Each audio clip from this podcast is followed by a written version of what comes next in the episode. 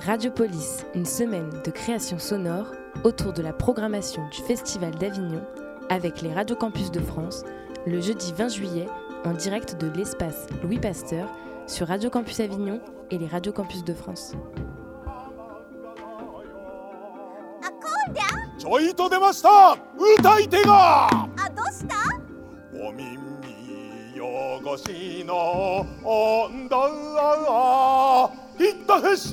うなりやしょう。いいよ待ってました。世の中になさいや不思議は数々あれど数々あれど人間あたに不思議なものはあり Et c'est sur un extrait de Antigone de Sophocle, mise en scène par Satoshi Miyagi, pièce marquante de cette 71e édition du Festival d'Avignon, que, nous vous- disons bonjour et que commence cette troisième édition de Radiopolis. Vous écoutez les Radio Campus de France, nous sommes le 20 juillet, il est 14h31 en direct de l'espace Louis Pasteur. Nous tenons à remercier le Festival d'Avignon et l'Université d'Avignon de nous permettre d'émettre de ce lieu. Vous pouvez retrouver euh, au sein de l'espace Louis Pasteur le Living Lab de Supramuros dans lequel vous pourrez essayer de magnifiques casques de réalité virtuelle et donner vos ressentis sur cette expérience. Du, 13 du 10 au 13 juillet se sont retrouvés les bénévoles du réseau Radio Campus France au sein de l'Université d'Avignon et de l'espace Pasteur. Nous avons pu converser, interagir, créer avec ces autres acteurs, metteurs en scène, musiciens de cette 71e édition. Se sont succédés Anne-Laure Léjoie et les lec- lecteurs de On aura tout, Michel Ries pour ses, créations Ézéchiel et les bruits de l'ombre et Incidence 1327. Marceau Deschamps-Ségura pour le spectacle Roberto Zucco, et pour finir, Julie Bertin et Jade Herbulot, fondatrices du Birgit Ensemble, pour leur spectacle Dans les ruines d'Athènes et Memories of Sarajevo. Chacun de ces invités a porté avec eux un thème encadrant la création sonore. Nous vous inviterons à les découvrir au fil des enregistrements. Le 10 juillet, nous recevions donc Anne-Laure Liégeois, accompagnée des lecteurs des textes du corpus composé avec Christiane Taubira. On aura tout, des amateurs et des acteurs confirmés. Pendant l'atelier, nous avons tout d'abord réalisé un entretien avec les acteurs de ce spectacle, parlant de leurs ressentis, de leur appréhension. Nous les avons ensuite invités à lire ces textes du corpus dans différents lieux au sein de notre environnement de travail, l'Université d'Avignon. Les thèmes de cette création, le verbe et la démocratie. Je m'appelle Anne-Laure Liégeois, je suis metteuse en scène et auteur aussi, autrice.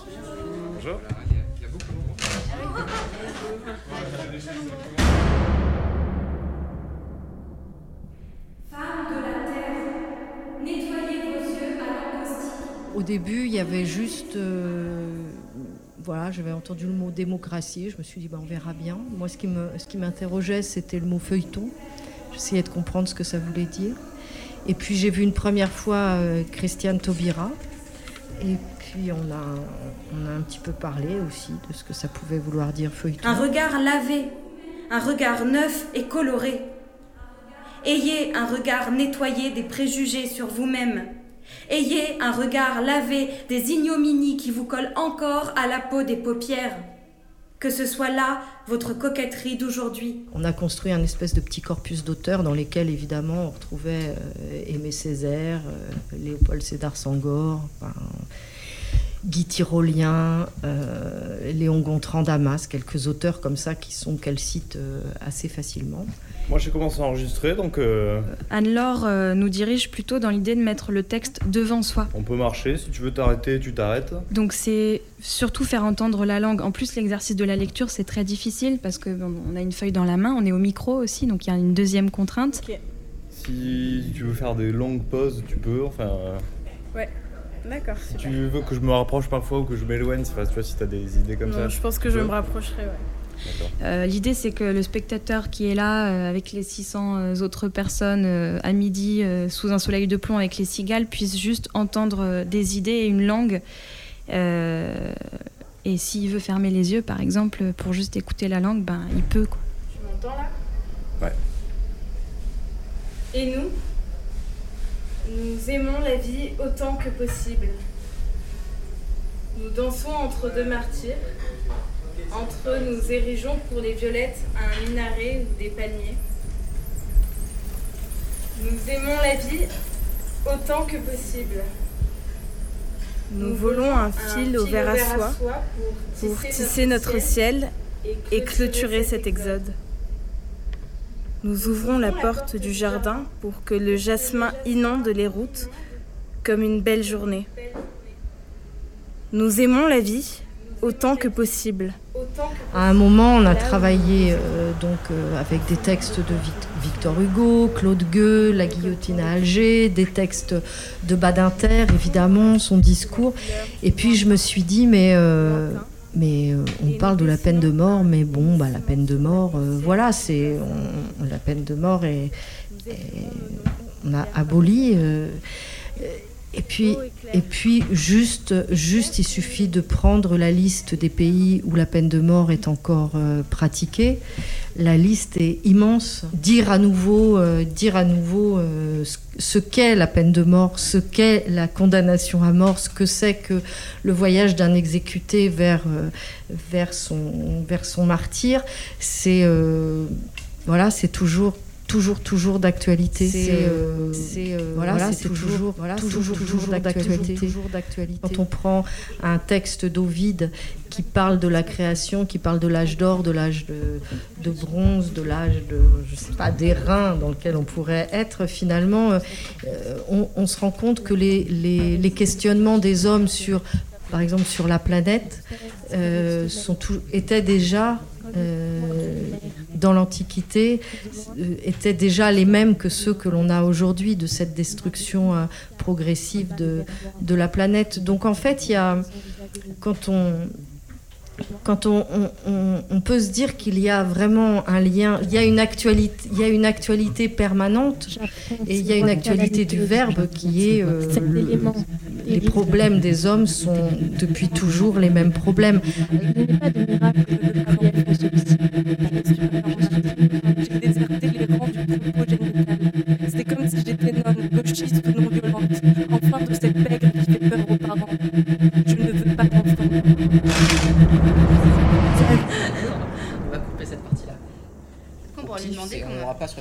J'aime bien dire qu'il y a eu il y a 245 textes euh, aujourd'hui dans les 14 épisodes.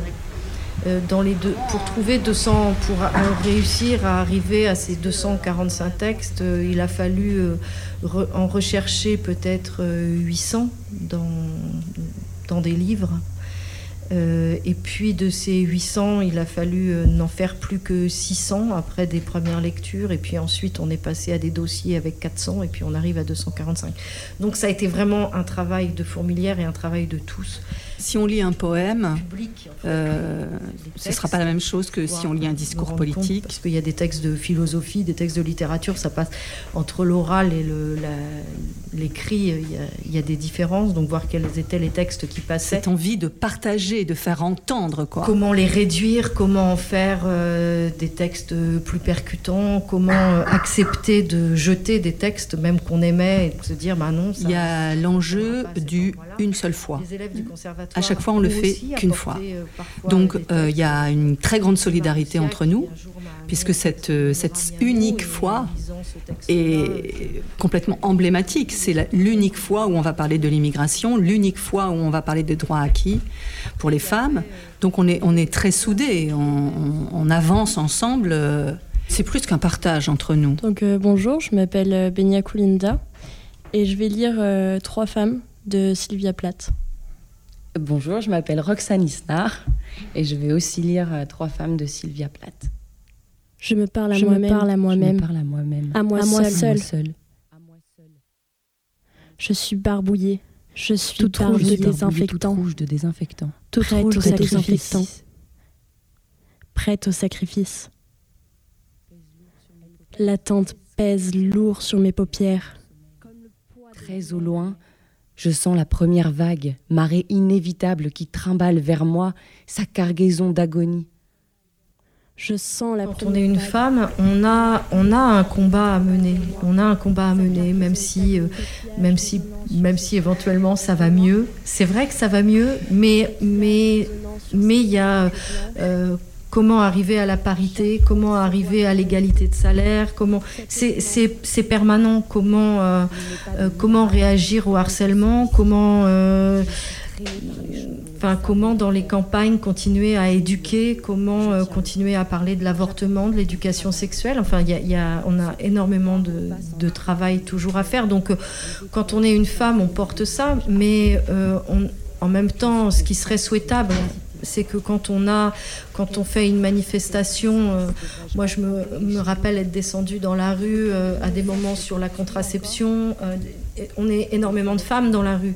Le jour où on sera autant d'hommes que de femmes dans la rue et qu'on sera, qu'on pourra pas identifier de quelle manifestation et pourquoi on est en train de manifester parce qu'on est tous ensemble à manifester, on se dira que là, oui, on est arrivé à quelque chose. Donc, je prends congé. Je rentre chez moi, dans mes rêves. Je retourne en Patagonie, où le vent frappe les étables, où l'océan disperse la glace. Je ne suis qu'un poète, et je vous aime tous. Je vais errant par le monde que j'aime. Dans ma patrie, on emprisonne les mineurs, et le soldat commande au juge. Mais j'aime, moi, jusqu'aux racines de mon petit pays si froid. Si je devais mourir cent fois, c'est là que je voudrais mourir. Et si je devais naître cent fois, c'est là aussi que je veux naître. Près de la rocaria sauvage, des bourrasques du vent du sud et des cloches depuis peu acquises. Qu'aucun de vous ne pense à moi. Pensons plutôt à toute la terre Frappons amoureusement sur la table. Je ne veux pas revoir le sang imbiber le pain, les haricots noirs, la musique. Je veux que viennent avec moi le mineur, la fillette, l'avocat, le marin et le fabricant de poupées, que nous allions au cinéma, que nous sortions boire le plus rouge des vins. Je ne suis rien venu résoudre. Je suis venue ici chanter. Je suis venue afin que tu chantes avec moi. Sophie Bourrel, je prends congé, je rentre, Pablo Neruda. C'était la création sonore autour des lectures de On aura tout et du thème Le verbe et la démocratie. Merci à Anne-Laure Liégeois, à Benia Koulinda, à Roxane Isnar et à, à Sophie Bourrel et à l'ensemble des acteurs de On aura tout pour leur participation à la réalisation de cet enregistrement. Le deuxième invité de cette semaine de création sonore a été Michel Risse pour ses créations Ézéchiel et les bruits de l'ombre et Incidence 1327. Michel Risse est multi-instrumentiste, compositeur. Dès 1972, il, il créa ses premières décors, décors sonores, installations électroacoustiques en territoire urbain, à Strasbourg, Paris ou encore à Gadir, se passionnant des ambiances sonores et des sons non instrumentaux. Il est au Festival d'Avignon avec sa compagnie Décor Sonore, créée en 1987 et conventionnée en 1999. Pour commencer l'atelier, il nous a d'abord parlé de ses premières rencontres avec le matériel d'enregistrement, mais aussi de la dernière fois qu'il a enregistré du son. Je me souviens très bien de la première fois où j'ai vu un magnétophone. Et, et avant de voir un magnétophone, il faut que je vous dise que euh, chez mes parents, il y avait un gros meuble euh, qui était une radio euh, qui faisait à la fois phono et, radio, mais qui était en panne et, qui était tellement, c'était tellement gros et j'étais tellement petit que je pouvais rentrer dedans. Il y avait deux portes, un petit peu comme une armoire. Pour moi, c'était aussi gros qu'une armoire. Et je passais un petit peu de temps là-dedans à regarder par en dessous le mécanisme du, tourne-disque et à, et à essayer de m'imaginer ce qu'il y avait dans les circuits. Euh, et, puis par ailleurs, évidemment, il y avait la radio. Et bon, comme beaucoup d'enfants à l'époque, quand il y avait des très grosses radios, je m'imaginais que ben, il y avait quelqu'un caché dedans, quoi, qui parlait pour de vrai. et, et, puis euh, un jour, mon père, qui travaillait dans la police, est, est, arrivé avec un très gros magnétophone, avec des grosses bobines, un truc qui devait peser 20 euh, kilos. Et voilà, on devait être en 1950 je sais pas, 9 peut-être, 1960. Vous imaginez un peu l'engin que c'était. Donc de voir cette bande tourner et d'entendre euh, du, son qui sortait de la machine et du son éventuellement, ça je me souviens plus très bien si, si on a enregistré ma voix, mais, mais je me souviens en tout cas très bien que les premières expériences avec un magnétophone, évidemment, comme tout le monde, j'ai pas reconnu ma voix. C'était toute une expérience très très exotique, quoi. C'est vraiment très bizarre. Et, puis voilà, après j'en ai cassé quelques-uns des magnétophones.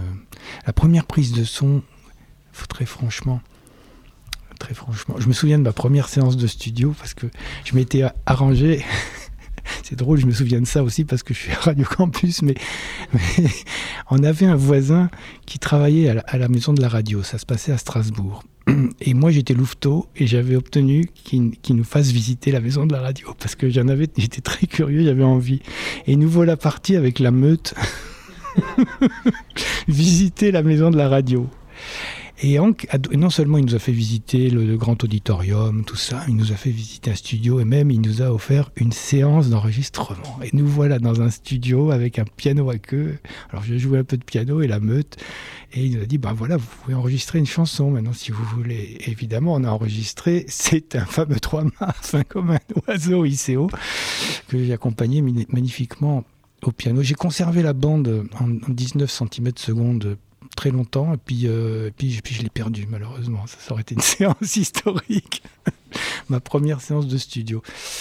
Et la dernière fois que j'ai fait un enregistrement, le problème, j'en fais tout le temps des enregistrements. J'ai un zoom un peu comme tout le monde, mais et, avec une, grosse bonnette à poil. Et puis aussi parfois des micros un peu plus, voilà, un petit peu plus euh, sérieux. Mais je fais tout le temps des enregistrements, je vais vous dire un truc, je les réécoute jamais. C'est très bizarre. c'est très bizarre. Parfois, je, bon, parfois quand même, je vide la carte, la carte et je le vide dans un disque dur, donc je regarde vaguement ce qu'il y avait, mais c'est très curieux. à la fois, j'essaye de capter, de retenir des, moments de, paysages sonores, des choses formidables que, j'entends. Et puis, en fait, quand je les réécoute, euh, un peu comme ce que je disais tout à l'heure, c'est mort quelque part. Et je n'ai tant que ça l'art de, ré, de recomposer quelque chose à partir de ça. Parce que ce que je recompose m'a l'air toujours plus, plus éteint que, que tout ce qui rentre dans mes oreilles un peu à, chaque instant. Alors donc je me suis plutôt consacré à, l'art de partager ce que j'entends sur le vif, euh, ce qui nous ramène dans le vif du sujet, euh, que, d'essayer d'en faire des, des, pièces qui seraient reproductibles. C'était Michel Ries qui nous parlait de sa première et sa dernière expérience avec du matériel d'enregistrement. Après cette conversation, il a fallu trouver un thème pour cette nouvelle création.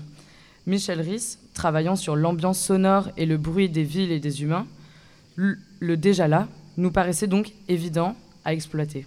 Dans un second temps, Michel Ries nous l'a soufflé, le thème sera L'inouï est déjà là. Nous sommes partis explorer l'espace Pasteur, vide de tout spectateur, cherchant à faire chanter ce qui était déjà là, les objets, les endroits de ce lieu, formant à nous huit, membres de Radio Campus France, un corpus de création autour de ce thème.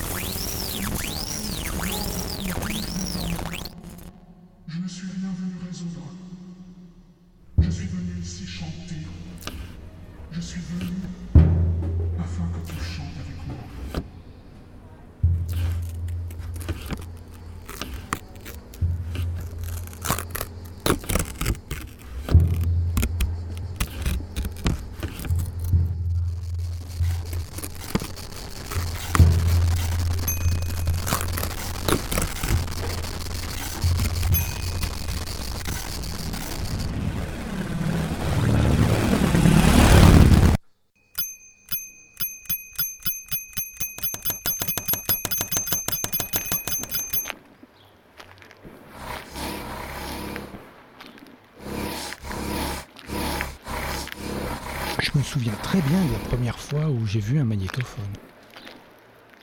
Je me souviens très bien de la première fois où j'ai vu un magnétophone. La première fois où j'ai vu un magnétophone.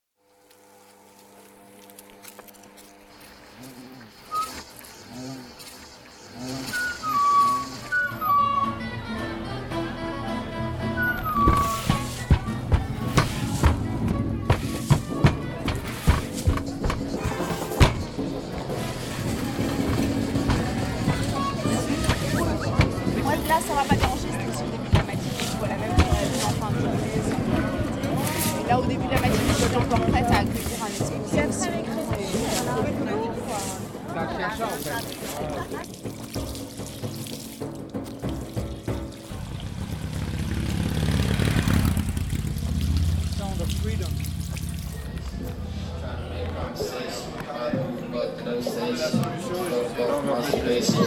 On vacation, blow kiss to my haters. Not fun, cheap beats, I see late past the faders.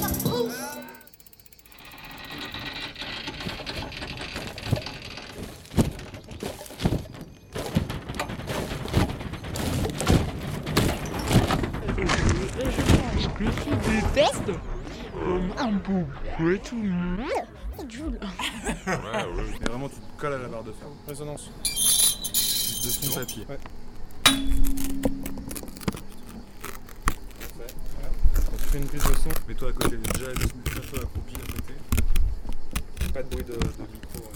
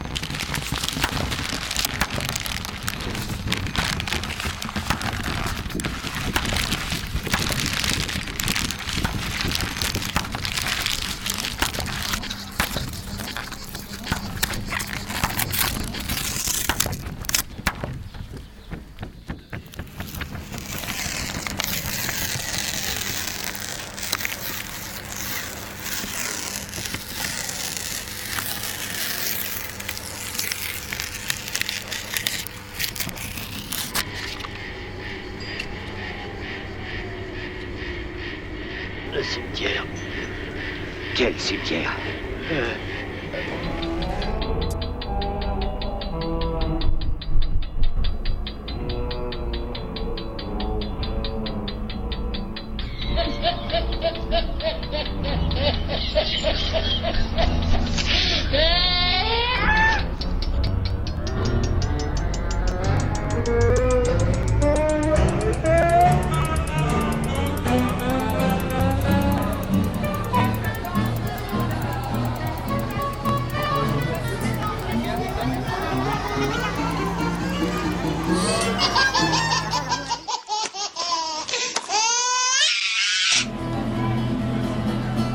Merci beaucoup.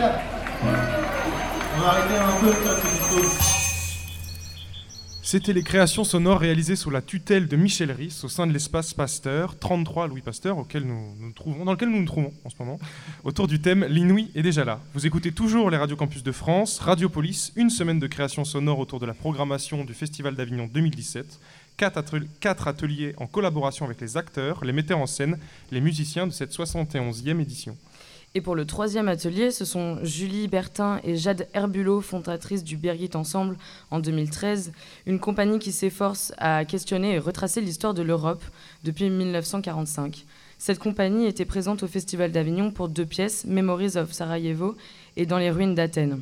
Le thème de l'atelier, Europe versus, Europe, euh, versus guerre, pardon, excusez-moi, la volonté de cette création était de replonger les deux femmes dans le début de leur processus de création, comme euh, pour un retour en arrière. Après nous avoir parlé des différents discours, textes, musiques qui les ont inspirés pour leurs pièces, afin de nourrir notre production, nous les avons invités à s'équiper de micros et à partir questionner la population avignonnaise au sujet de son ressenti sur l'Europe.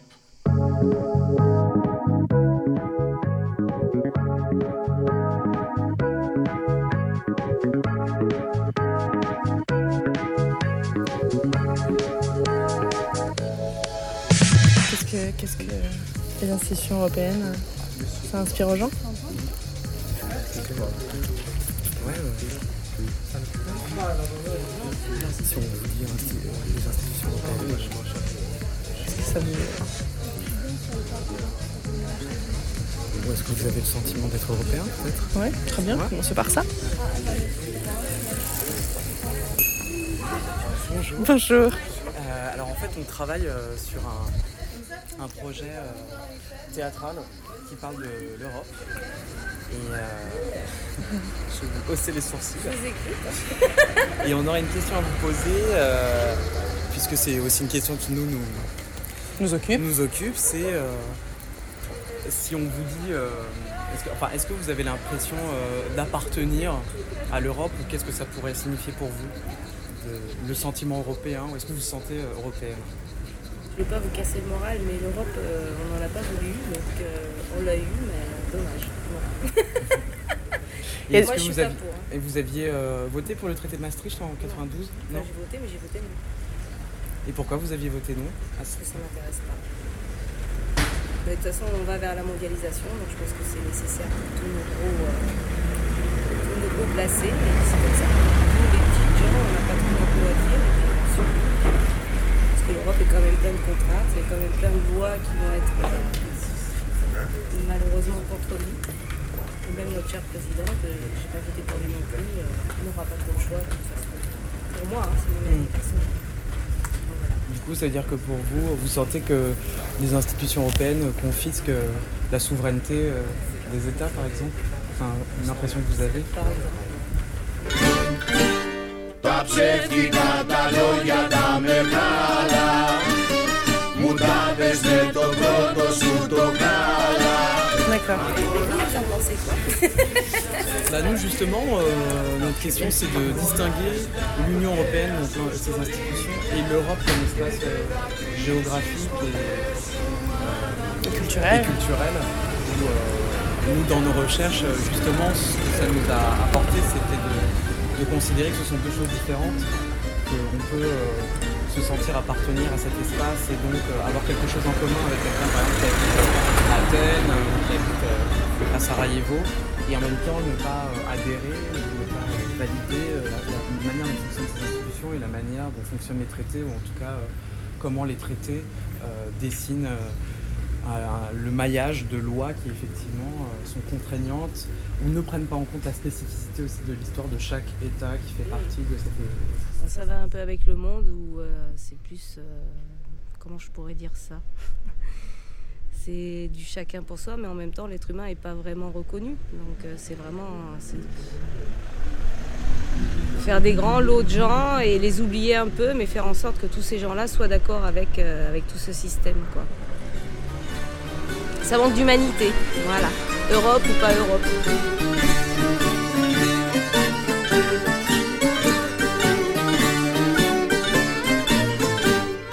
Bien sûr, je suis vraiment une, une européenne convaincue. Ah oui? Oui. Vous aviez voté oui au traité de Maastricht, au, réfé- au référendum? Euh, il me semble, oui, c'est vieux ça. Hein, c'est 2005. 92, 92 Parce qu'il y a eu le, le- 92, c'est traité de Maastricht, c'est 2005, Oui. c'était. Ah, euh, 2005, c'était c'était. un autre. euh, Oui, peut-être, oui. Oui, oui. Et vous, ça, ça, comment vous le décririez, ce sentiment européen? Ça correspond à quoi?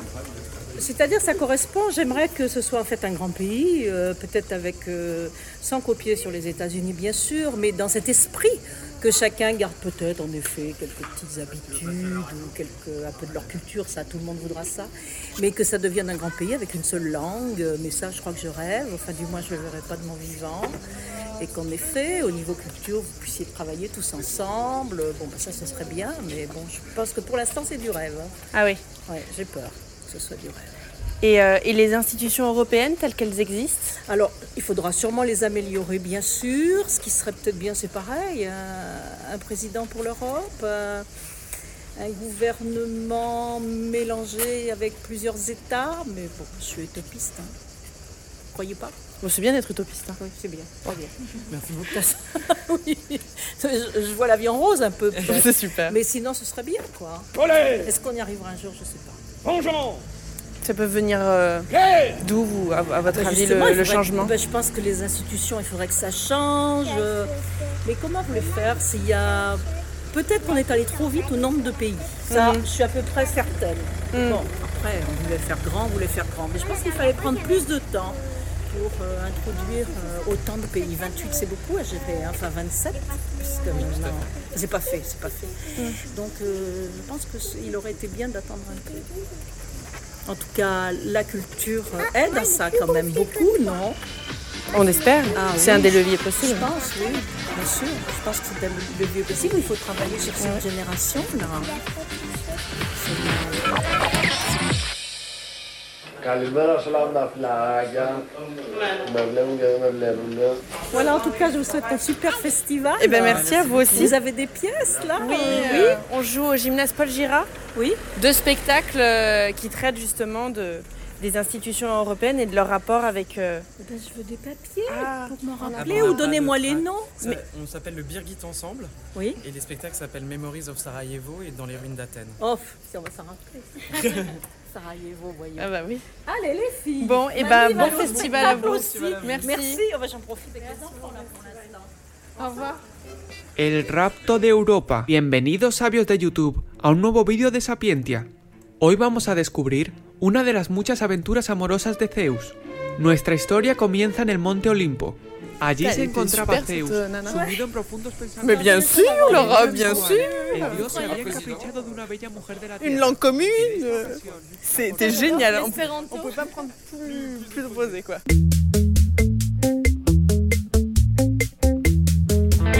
Bonjour. Est-ce que vous avez une minute à nous accorder? Une seule pour parler de l'Europe.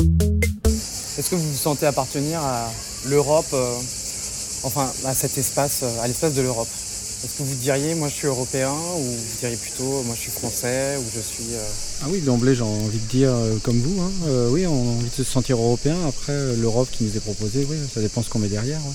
C'est-à-dire que est-ce que vous vous distinguez, justement, est-ce que vous feriez une une histoire d'Europe commune, donc euh, c'est celle-ci qu'on devrait nous inculquer petit plutôt que l'histoire de France, qui est liée euh, d'emblée à l'histoire européenne. Quoi. Que français, déjà, ça veut dire quoi? Donc, euh, ça veut dire être euh, plein de choses euh, de tous les pays qui sont autour. Donc, euh, voilà. Donc, je suis européen. alors. Ouais. Donc vous feriez une distinction entre les institutions européennes telles qu'elles existent maintenant et euh, l'Europe. euh. Qu'est-ce que vous pensez des institutions européennes d'aujourd'hui? C'est combien de temps? Vous avez trois heures. Elles sont froides et. Et euh, elles sont pas ouvertes sur le peuple, elles sont, elles sont efficaces, elles se veulent efficaces, rentables. euh, enfin voilà, elles sont. C'est une Europe économique qui a juste peut-être permis effectivement d'avoir la paix pendant 70 ans, mais elle devrait maintenant passer à un autre stade. quoi. Peut-être qu'elle est, c'était un stade. C'est pas, tout n'est pas condamné, mais euh, oui, il y a quelque chose à garder et puis d'aller plus loin. euh. Ελληνίδες Έλληνες.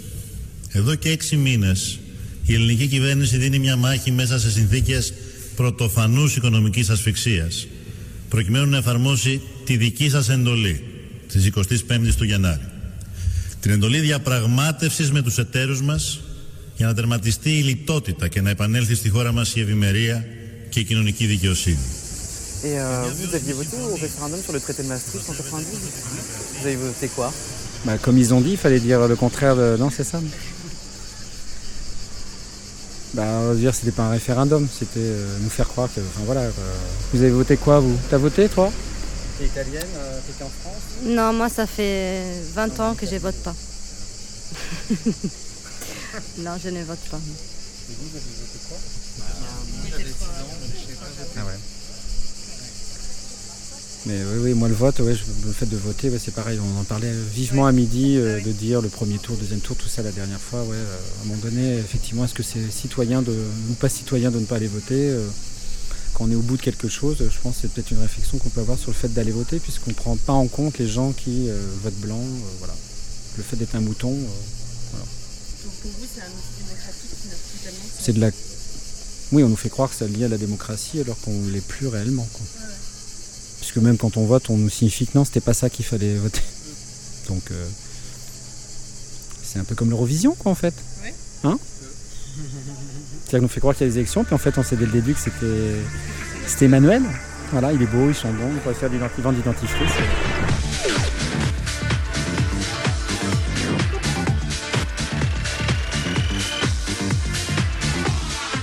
chacun, euh, chaque citoyen peut, peut, candidater, oui. Euh, c'est-à-dire qu'on on proposerait à, aux gagnants, aux, candidats euh, sortis gagnants de l'émission, de, voir sa dette personnelle effacée. C'est ça le jeu Oui, ça serait ça le jeu. Bah, finalement, tous les gens qui, répondent à toutes ces invitations télévisuelles ou radio pour gagner de l'argent, c'est un peu pour ça, non? C'est pour essayer de combler leurs dettes et pour pouvoir consommer et exister derrière, non? Ça? Oui, ça existe déjà en fait.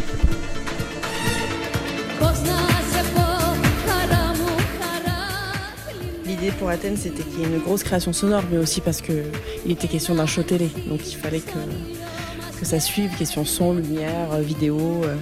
Et puis on voulait que ce soit un spectacle étourdissant, contrairement à, à Sarajevo qui est plus contemplatif, disons. Donc euh, voilà, il y a eu un gros travail de création sonore. Là, pour le coup, c'est pareil. On a commencé par aller voir sur YouTube et marquer euh, dance Grèce, euh, et on a trouvé Summer des, mix, des mix 2016 euh, et je ne sais plus euh, lequel finalement a choisi. je crois que c'est 2016, je crois. 2016. Mm. Pour les ruines d'Athènes, il y a un livre qu'on a tous lu qui est un peu notre Bible qui, qui s'appelle Les Grecs contre l'austérité, qui donc c'est un, un, livre avec euh, une série d'articles dirigés par Marie-Laure, je me souviens plus de son nom de famille, euh, mais dans lesquels euh, ça commence par un article par exemple de Romaric Godin. Donc c'est une somme d'articles qui retrace les différentes étapes de la crise de la dette grecque. de façon synthétique. Donc c'était un peu notre, une de nos sources principales livresques, en tout cas. Il y a tous les, les discours politiques notamment. Euh, enfin, nous, on travaille beaucoup avec Internet, hein, avec euh, YouTube et euh, les archives de l'INA. Donc, Tsipras, son discours, le discours de janvier 2015, quand il a été donc élu, se trouve sur Internet. Le discours de Papandreou à Castelorizo en 2010. Le discours de Papademos aussi se trouve. C'est un extrait, mais il se trouve sur Internet. Euh, les archives, nous, on fonctionne beaucoup avec des archives sonores aussi, comme vous avez pu euh, l'entendre euh, dans le spectacle. Qu'est-ce qu'il y a d'autre Il y a la chanson, Madame ouais. aussi, c'est qui est le titre de la chanson qu'on chante à la fin. Pour les textes d'Europe, ceux qui nous ont inspirés, il y a Ode maritime de Pessoa et l'Oresti d'Echille et le mythe d'Europe. Euh, la version d'Ovid, il y a une autre version, mais j'oublie tout le temps le nom du second.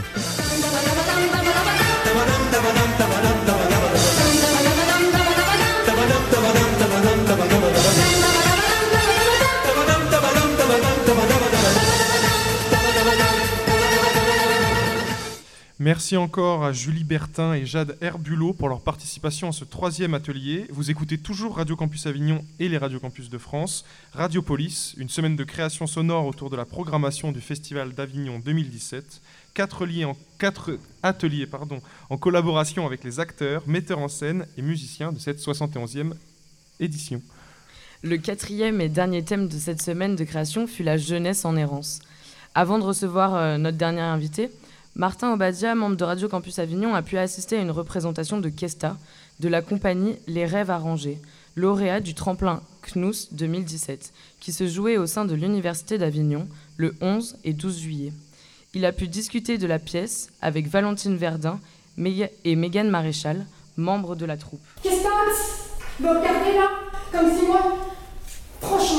c'est un texte qui est euh, extrêmement, euh, l'écriture est extrêmement hachée, les phrases ne se terminent jamais, il n'y a pas de point, il y a des majuscules tout le temps, donc euh, il faut toujours relancer, la respiration s'arrête jamais, donc tout est dans les non-dits, tout est dans les silences, et du coup on est vraiment parti du texte pour, pour jouer.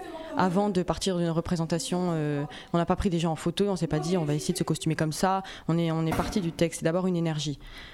Après, il y a aussi un, choix de distribution, si on peut dire, où je sais que ça fait plusieurs années qu'on travaille ensemble avec Valentine et je pense que Kesta a un rôle aussi qui lui convient, dans le sens où Kesta est un personnage très énergique qui donne beaucoup et qui, derrière son agressivité, qui est la première chose qu'on peut voir aussi dans le spectacle, c'est un personnage qui est sur la défensive, qui, au travers de ses euh, interpelle euh, les, personnes.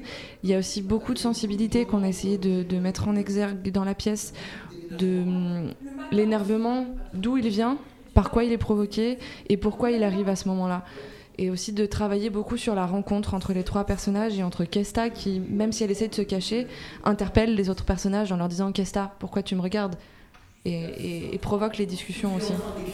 C'est bien quelque chose destiné à être lu, Ben moi j'ai les yeux, je vois ça, je me dis c'est joli, très joli Ça mérite d'être lu par quelqu'un. Je sais pas si elle a peur de s'exprimer, j'ai plutôt l'impression qu'on lui en donne pas la possibilité ou qu'on lui a pas donné la possibilité et que là dans cette pièce justement via les autres personnages elle a ce moyen de s'exprimer. Et je dirais pas aussi que c'est un personnage qui n'a pas de repères.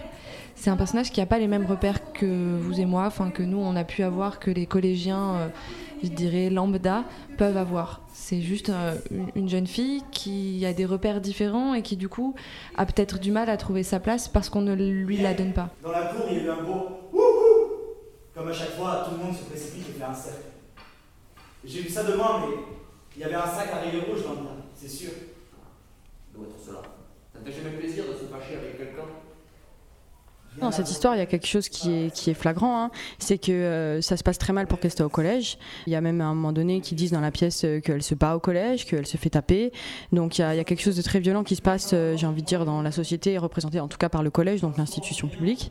Et l'espace, l'endroit et les relations qu'elle arrive à tisser qui vont lui permettre de s'exprimer, c'est quand même sous un tunnel, donc un lieu de passage, un lieu où les gens ne restent pas, un lieu qui est censé faire peur, avec quelqu'un qui vit dans la rue.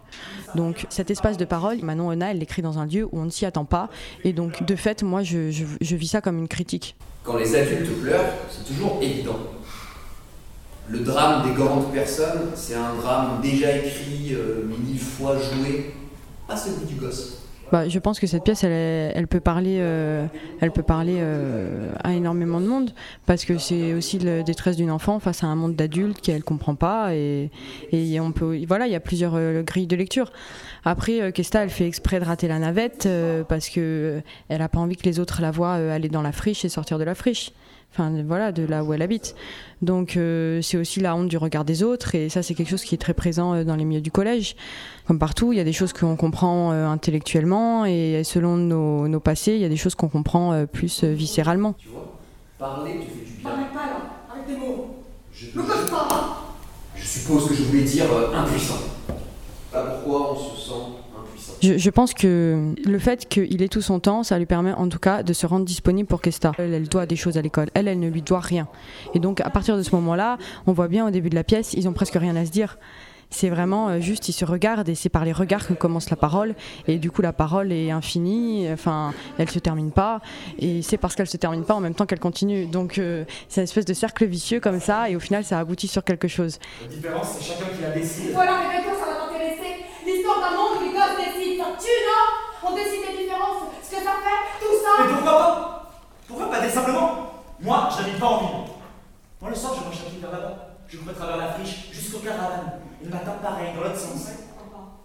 Le théâtre, c'est un outil de communication et de relation qui a un potentiel incroyable.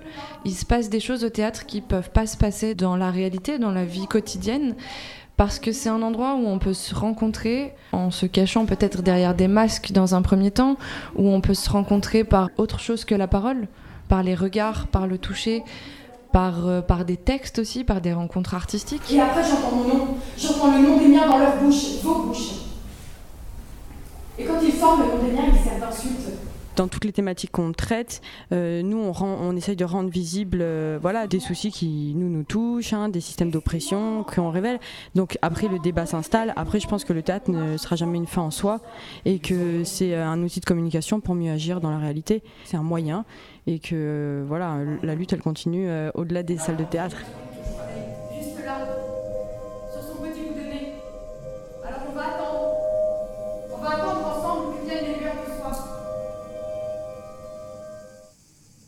C'était Valentine Verdun et Mégane Maréchal pour la pièce Kesta, gagnante du tremplin Kn- CNUS pardon, 2017, un reportage qui a été euh, réalisé par Martin Obadia.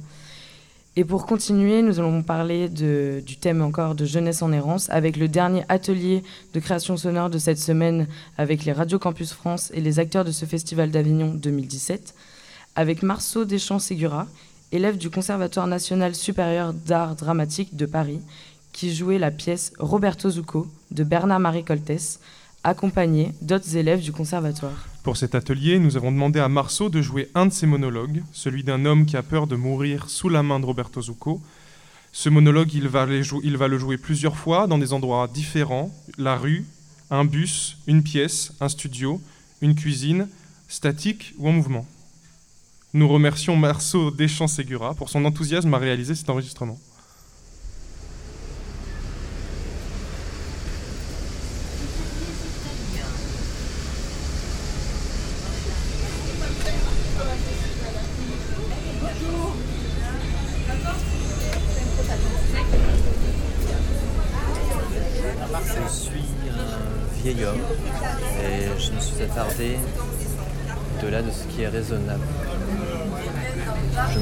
D'avoir attrapé le dernier métro parce que soudain, carrefour de ce dédale de couloirs et d'escaliers, je n'ai plus reconnu ma station que je fréquente pourtant si régulièrement que je croyais la connaître aussi bien que ma cuisine. J'ignorais cependant qu'elle cachait soudain que les lumières s'éteignent et ne laissent comme clarté que celle de ces petites lanternes blanches dont j'ignorais même euh, l'existence. Je marche donc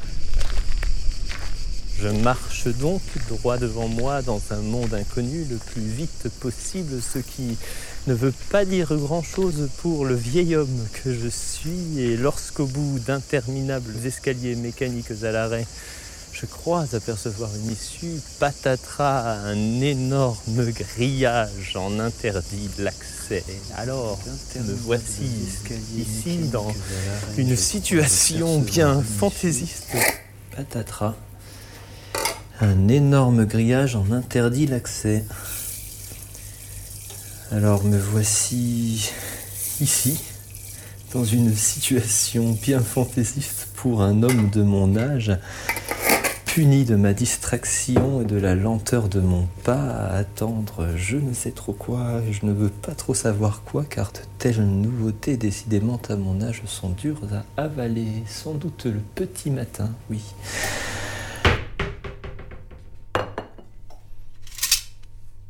Sans doute est-ce cela que j'attends dans cette station qui m'était aussi familière que ma cuisine et qui me fait peur maintenant.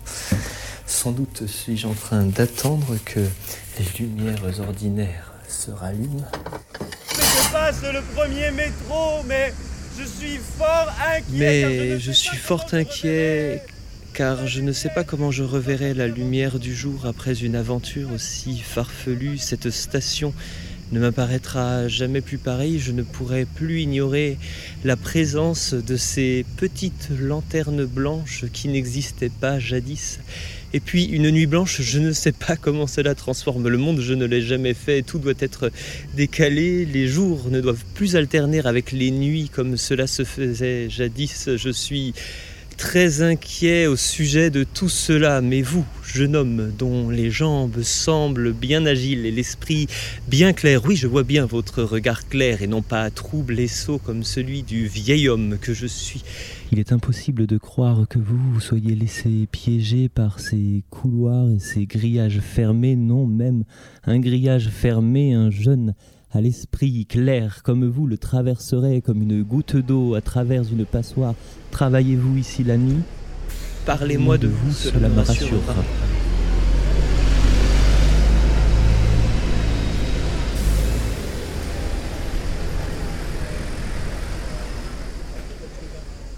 Vous venez d'écouter euh, Marceau Deschamps-Ségura, élève du Conservatoire supérieur d'art dramatique de Paris et acteur dans Roberto Zucco, qui s'est joué le 11, 12 et 13 juillet au gymnase du lycée Saint-Joseph. Cette semaine de la création sonore autour de la programmation du Festival d'Avignon 2017 avec les radios campus de France en direct de l'espace Louis Pasteur s'achève. Nous tenons à remercier toutes les personnes qui ont participé aux ateliers Anne-Laure Liégeois, Benia Koulinda, Roxane Isnar, Sophie Bourrel, Michel Risse. Merci à Julie Bertin et Jade Herbulot, à la troupe Les Rêves Arrangés et à Marceau Deschamps-Ségura. Nous tenons aussi à remercier tous les bénévoles, salariés et services civiques des radios campus de France qui sont venus nous rendre visite, pour notre plus grand bonheur bien sûr, hein, lors de cette semaine. Merci à Charles-Henri, Émile, Mélanie, Clara, Tom, Estelle et Nicolas, deux acolytes de Radio Campus Avignon qui font un travail énorme. Nous tenons à chaleureusement remercier le Festival d'Avignon et tout particulièrement Aurélie Mongour pour sa précieuse aide à la réalisation de ces créations. Merci à Hélène Lopez, merci aux techniciens de l'espace Liposter de nous avoir autant aidés sur cette euh, édition. Et Dieu sait qu'il y a certains moments où c'était compliqué. Euh, on tient à remercier bien sûr l'Université d'Avignon, un acteur vital autant pour le dispositif que pour euh, Radio Campus Avignon, le service culture, le service technique qui nous a beaucoup aidés. Merci pour le prêt de la salle, merci pour le prêt du matériel. Nous tenons à remercier le CNUS de nous avoir apporté de l'aide pour le logement des acteurs de cette semaine. Nous, voulons aussi remercier l'antenne Crous Avignon pour le soutien et l'aide qu'elle apporte à notre antenne depuis maintenant 5 ans. Les radiocampus, les radiocampus ne s'arrêtent pas là. Continuez à les écouter, où que vous soyez en France. Devenez bénévole, quel que soit votre âge, et aidez à la médiation culturelle et informative nationale en vous souvenant de la phrase de Hannah Arendt Être libre et agir ne font qu'un. C'était Radiopolis sur les radiocampus de France. À l'année prochaine.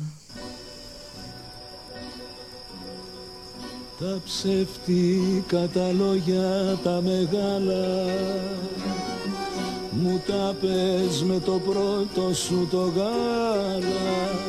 Μα τώρα που ξυπνήσανε τα φίδια Εσύ φοράς τα αρχαία σου στολίδια Και δεν δακρύζεις ποτέ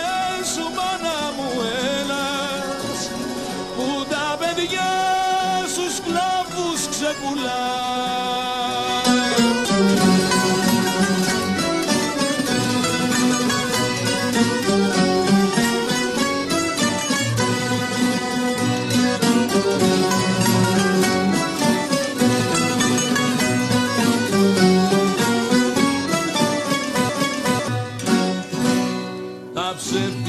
Τα λόγια τα μεγάλα. Μου τα πες με το πρώτο σου το γάλα. Μα τότε που στη μοίρα μου μιλούσα Είχες ντυθεί τα αρχαία σου τα λούσα. Και στο μπαζάρι με πήρες γύφτησα μαϊμού Ελλάδα, Ελλάδα, μάνα του καημού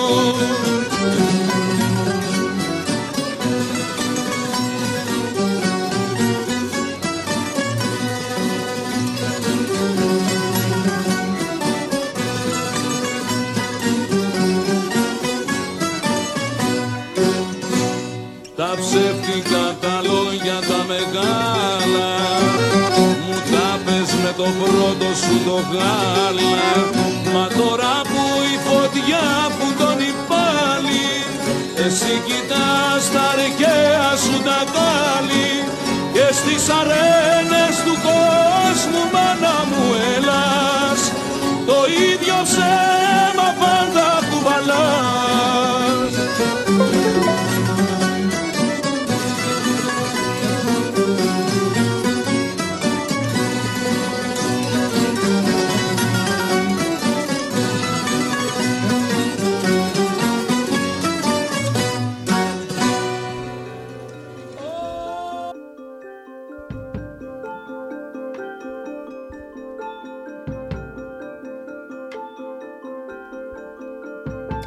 Radiopolis, une semaine de création sonore autour de la programmation du Festival d'Avignon avec les radiocampus de France le jeudi 20 juillet en direct de l'espace Louis Pasteur sur Radio Campus Avignon et les radiocampus de France.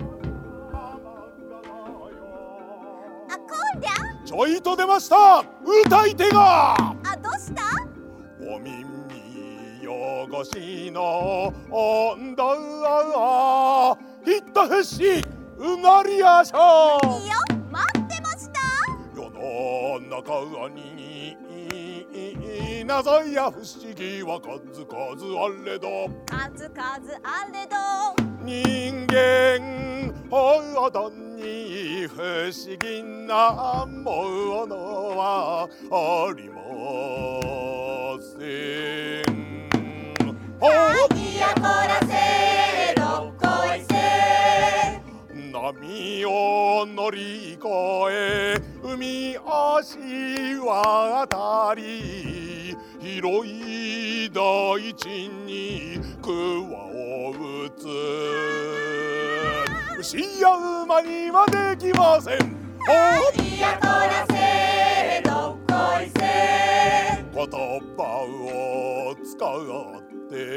頭を使って暮らしてゆくため決まりを作ることに望んで動じることなく強い敵をも退けるとどまるお城ぬかしこさよ何やこんな賢い人間だけど死ぬことだけは避けらんないや。ああ仕方ない仕方ない。人の世の決まり神々の掟。固く守って固く守って栄えある人生手に入れたい。誰もが知りたいその秘訣。ああちょうど時間と相なりました。次に会うまでお預かり。そらりとこささのよりなさ